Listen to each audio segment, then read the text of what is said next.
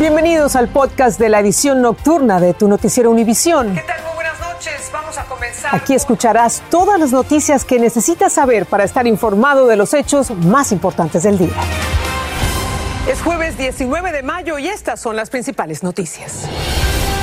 Investigan el primer caso de la extraña viruela del mono en Estados Unidos. En Europa ha causado pequeños brotes. La enfermedad es común en África por la mordida de roedores. Empieza como gripe y erupciones en el cuerpo y la cara.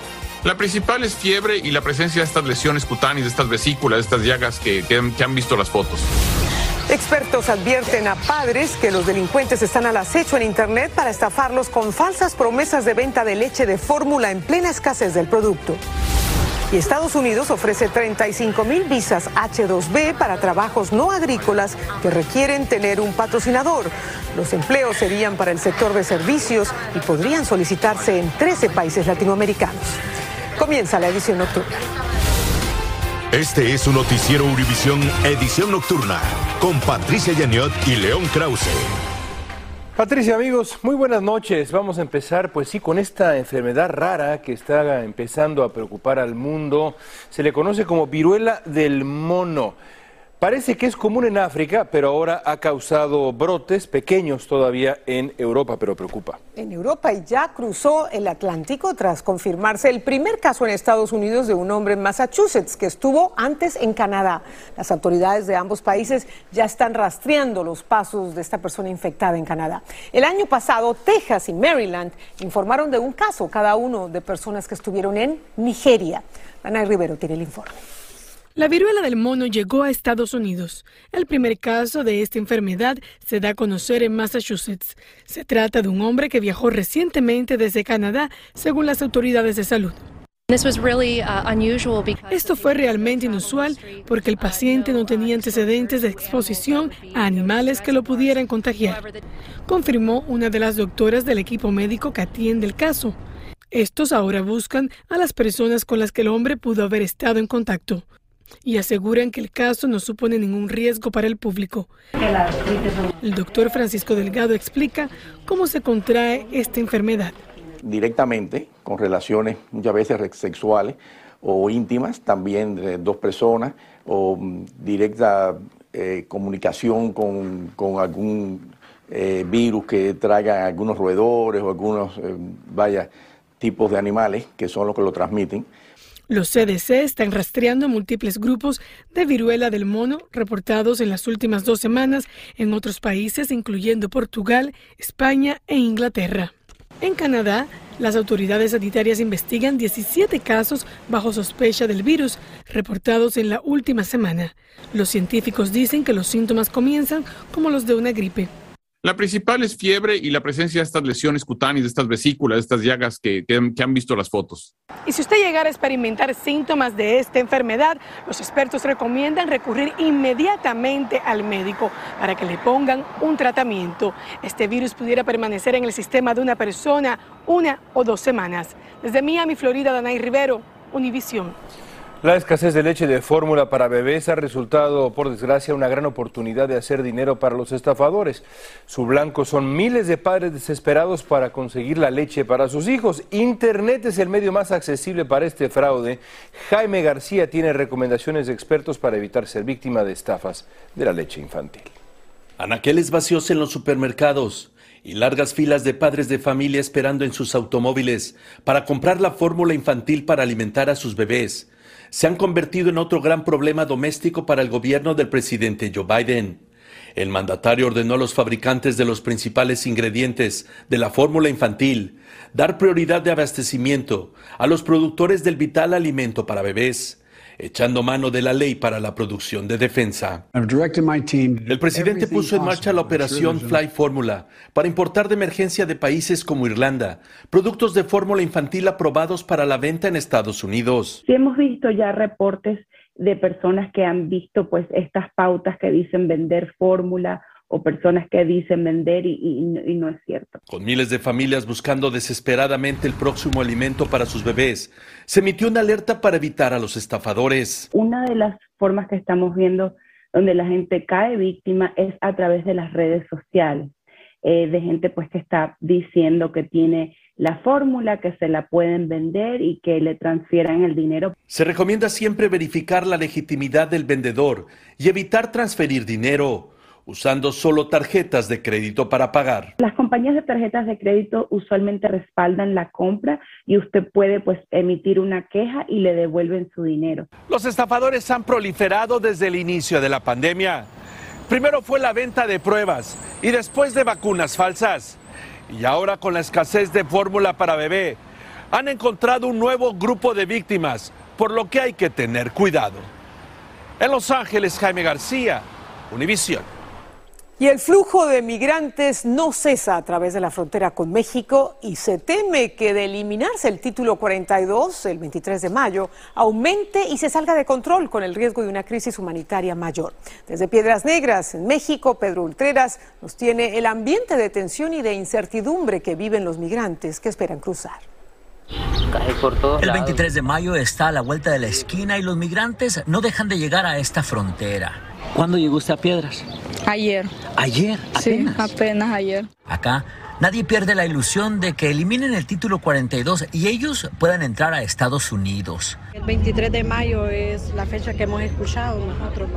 Los migrantes literalmente acampan en las calles del centro de la ciudad porque no hay albergues operando debido a la pandemia. Gracias a Dios, pues siempre pone también personas buenas y nos regalan comida. Y... Aunque la mayor parte del tiempo pasan el día caminando de un lado a otro, porque las autoridades municipales no los dejan estar en el mismo lugar. Tenemos que andarlos escondiendo, tenemos que andarlos para un lado y para otro. Le, lo estamos en un lugar, los quitan de un lugar, de ahí van para otro. Esta madre hondureña y sus dos niños nos dijeron que no habían dormido en varios días porque los hostigan todo el tiempo. ¿Qué le dijeron? Que me quitara de ahí. ¿Quién? Ellos, de la municipal. Los de la municipal, los del chalequito amarillo. Sí. sí. Su niño incluso se estaba durmiendo sentado mientras la entrevistábamos. Ella carga con un pedazo de cartón para que sus hijos duerman en pequeños ratos. Sufriendo en las calles.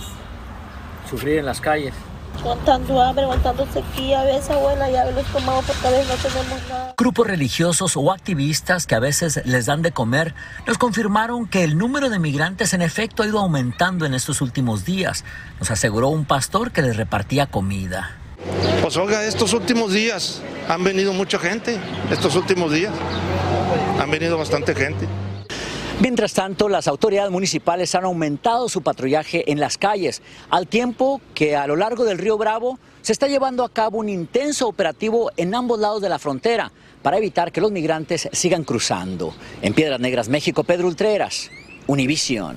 Mientras tanto, en el estado de Washington, nueve inmigrantes en un centro de detención se declararon en huelga de hambre para protestar por ciertas condiciones que podrían facilitar el contagio de COVID. La huelga comenzó el viernes pasado en el centro de Tacoma, informó el grupo de defensa de migrantes La Resistencia, que es una organización que aboga por el cierre de esa instalación. Y Estados Unidos volverá a otorgar miles de visas a extranjeros para que realicen trabajos temporales no agrícolas. Numerosas empresas tienen necesidad de cubrir posiciones, sobre todo en la industria de servicios. Desde Miami, Guillermo González nos dice cuáles son los pasos que deben seguir los interesados, tanto las compañías como las personas que quieren que las contraten. El gobierno estadounidense anunció que hay 35 mil visas H2B disponibles para ser adjudicadas a ciudadanos extranjeros que quieran venir a trabajar legalmente y que cumplan con ciertos requisitos. El peticionario deberá presentar una solicitud de visa, deberá diligenciar un formulario I-129. El interesado deberá presentarse en un consulado estadounidense en su país básicamente requiere un patrocinador, no es de profesionales con títulos avanzados, esto es para personas de trabajos no agrícolas, generalmente industrias de servicios, industrias de temporada que tienen una alta necesidad de empleomanía durante ciertas épocas del año, como por ejemplo la industria del turismo. En 2020, el gobierno estadounidense otorgó un total de 65.716 visas H2B para trabajadores no agrícolas. Los ciudadanos de países más beneficiados fueron México con un 74,4%, Jamaica con un 8,9% y Guatemala con 2,7%, de acuerdo con cifras oficiales del Servicio de Ciudadanía e Inmigración. Si usted es un empresario y necesita empleados extranjeros o si usted quiere venir a trabajar bajo esta visa, debe visitar la página uscis.gov y podrá solicitarla hasta el 30 de septiembre.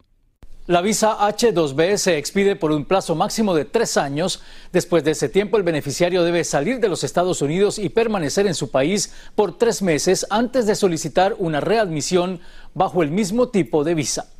Regreso contigo. Estás escuchando el podcast de tu noticiero Univisión. Gracias por escucharnos. Un reporte indica que las cuentas del censo del 2020 no cuadran. En varios estados el conteo poblacional fue insuficiente, mientras que en otros se contaron habitantes de más. Pablo Gato explica las consecuencias políticas y económicas que tienen esos datos inexactos del censo para los estados afectados y para todos nosotros. El Departamento del Censo admitió errores, omisiones y discrepancias en su último censo del 2020. Contó a la baja la población en seis estados y a la alza en ocho. En Texas no se contó a medio millón de personas. Los estados donde no se contó la población real son Arkansas, Florida, Illinois, Mississippi, Tennessee y Texas. El gobierno destina miles de millones de dólares en educación o vivienda, dependiendo del número de personas en cada estado. Van a ser menos fondos destinados a, las a cubrir las necesidades que hay en las comunidades en esos estados. El conteo a la baja afecta especialmente a las minorías. Los estados donde hubo cifras excesivas son Delaware, Hawaii, Massachusetts, Minnesota, Nueva York, Ohio, Rhode Island y Utah. ¿Y qué tiene que ver el censo con el poder político? Porque el número de congresistas por estado viene determinado por su población, así como el número de representantes en el de no poner los recursos para que no se contaran debidamente a las minorías. El departamento uh, que lleva a cabo el censo se tardó en construir la infraestructura y asegurar que hubieran recursos a nivel local. La Corte Suprema desestimó el pedido de Trump de preguntar en el censo si la persona era ciudadana. El daño ya había sido hecho mucha gente tuvo miedo de contarse en el censo, mucha gente pensó que como era un programa federal iban a preguntarle sobre su estatus migratorio. El Departamento del Censo declaró que ningún censo es perfecto, pero estos problemas no los hubo en el censo del 2010. En Washington, Pablo Gato, Univisión. La Cámara Baja del Estado de Oklahoma ratificó una ley que prohibirá cualquier aborto desde el momento de la fertilización y que entrará en vigencia en el momento en que el gobernador Kevin Stitt la firme. Stitt ya avisó que va a firmar cualquier restricción al aborto y esto en plena polémica nacional sobre el derecho de la mujer a elegir. Grupos que están en favor del control de armas instaron al Congreso y al presidente Biden a tomar medidas inmediatas para frenar la violencia con armas de fuego. 38 organizaciones están pidiendo que se otorgue un fondo de 750 millones de dólares para frenar la violencia y prohibir la venta de armas de asalto y cargadores de alta capacidad. Pasamos a México con un trágico choque de un autobús contra un muro en una carretera de Jalisco que dejó al menos 14 muertos y 19 heridos. La mayoría de las víctimas son jornaleros que trabajaban en cultivos de frutas. Las autoridades dijeron que antes de morir el conductor alcanzó a contar que un problema de frenos causó esta desgracia. Paulina Gómez con más detalles. Un grupo de jornaleros que emprendió un viaje a casa luego de trabajar en Campos de Mora resultó fatal cuando el camión en el que se trasladaban sufrió un trágico accidente al quedarse sin frenos y cuando el chofer intentó detener la unidad, lo peor sucedió. Este se impactó con unas piedras de regular cantidad, este, de gran dimensión unas piedras de gran dimensión y posteriormente con un paredón. El camión volcó y quedó así, totalmente deshecho sobre la carretera Tuxcueca-Citala, en Jalisco. Se dirigía a Jocotepec, a unas 30 millas de Guadalajara, una región dedicada a la cosecha de frutos rojos que alberga a numerosas empresas estadounidenses. El saldo preliminar es de 14 personas fallecidas, entre estos hay cuatro mujeres. El accidente dejó además 19 lesionados, originarios de diversas comunidades del país, como Veracruz y Puebla. De los pacientes que estuvieron el día de ayer, fueron por fractura de fémur también, por traumatismo cráneoencefálico, en su mayoría todos policontundidos. Los heridos fueron trasladados a un hospital cercano en donde amigos esperaban el parte médico. Él es, que él es uno de los más estables, es de solamente tuvo, tuvo una fractura, pero de todos modos lo van a trasladar. Entre los lesionados se encontraba el conductor del autobús, quien perdió la vida en una clínica local. Las autoridades ya investigan y realizan peritajes para saber qué fue lo que realmente sucedió en esa carretera de Jalisco y fincar responsabilidades. En la Ciudad de México, Paulina Gómez Bulchiner, Univisión. La bolsa de valores sigue cuesta abajo por la creciente inflación que sufre el país. Esto obviamente preocupa a aquellos que tienen invertidos sus ahorros de toda la vida en el mercado de valores. Mientras tanto, expertos no descartan hoy por hoy una recesión económica a corto plazo. Desde Washington, Pedro Rojas tiene más. Las pérdidas de más de mil puntos en la bolsa en los últimos dos días como consecuencia de los altos niveles de inflación alarman a millones de estadounidenses que han invertido sus ahorros de retiro en el mercado de valores. María Navarrete está preocupada. Eso se me preocupa porque de aquí a unos años yo me retiro y no sé qué va a ir a pasar, la verdad. Nela Carballo dice que ya redujo sus gastos. No, ya no, porque no hay dinero, pues. No alcanza, lo, pues yo estoy retirada. Según expertos, mil dólares invertidos en la bolsa el primero de enero ahora valen solo 820, lo que representa una pérdida de 18%. Mientras la Casa Blanca asegura que por ahora no monitorea la bolsa todos los días, senadores republicanos dicen el gobierno de Biden necesita revertir acciones que impiden las distribuciones de productos y también retirar las malas ideas de la mesa. Y es que expertos aseguran que la posibilidad de una recesión económica está cada vez más cercana. Y si el mercado se cae, eh, en cierto sentido, mucha gente quizá tenga que posponer su retiro, posponer compras grandes como la compra de una vivienda. Todo ocurre en medio de un sostenido aumento de precios de la gasolina y reportes de pérdidas por parte de las cadenas de tiendas Target y Walmart. En Arlington, Virginia, Pedro Rojas, Univisión. Vamos a hablar ahora de una alerta médica para personas con sobrepeso. Un estudio británico dice que las personas obesas tienen un mayor riesgo de desarrollar 13 tipos de cáncer, entre ellos los que afectan el intestino, el seno, hígado y estómago. La organización Cancer Research afirma que la obesidad está asociada con 23 mil casos de cáncer por año en el Reino Unido. El Ministerio de Defensa de Rusia publicó nuevas imágenes de lo que afirma son soldados ucranianos que se rindieron en la planta siderúrgica en Mariupol. En el video que ven, algunos de los hombres dicen que se les da comida, alojamiento y que se les trata bien. No fue posible establecer si estaban hablando libremente. 1.730 combatientes se han rendido desde el lunes, según Rusia.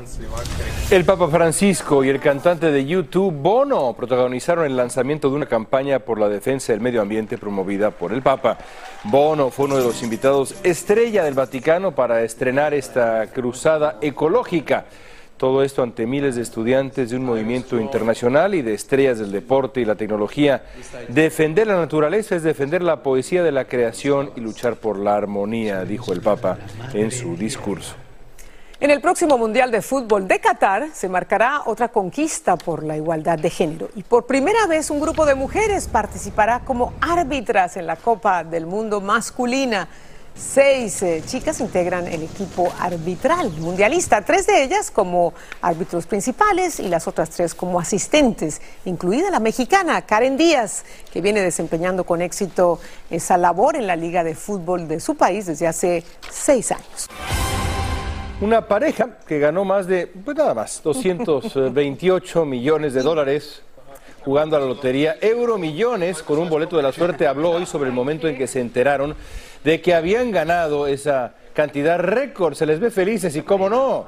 Joe Thwaite lo describió como surrealista cuando se acordó, el momento que se enteró, justo al despertar. ¿Qué hizo? Bueno, decidió dejar que su esposa, Jess, ahí la tienen, siguiera durmiendo hasta que sonara su alarma 20 minutos después, antes de darle la noticia. Yo no me hubiera esperado.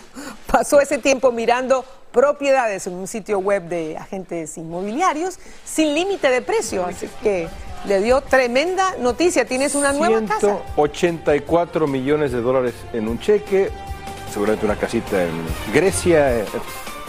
¡Suerte! Así termina el episodio de hoy de Tu Noticiero Univisión. Gracias por escucharnos.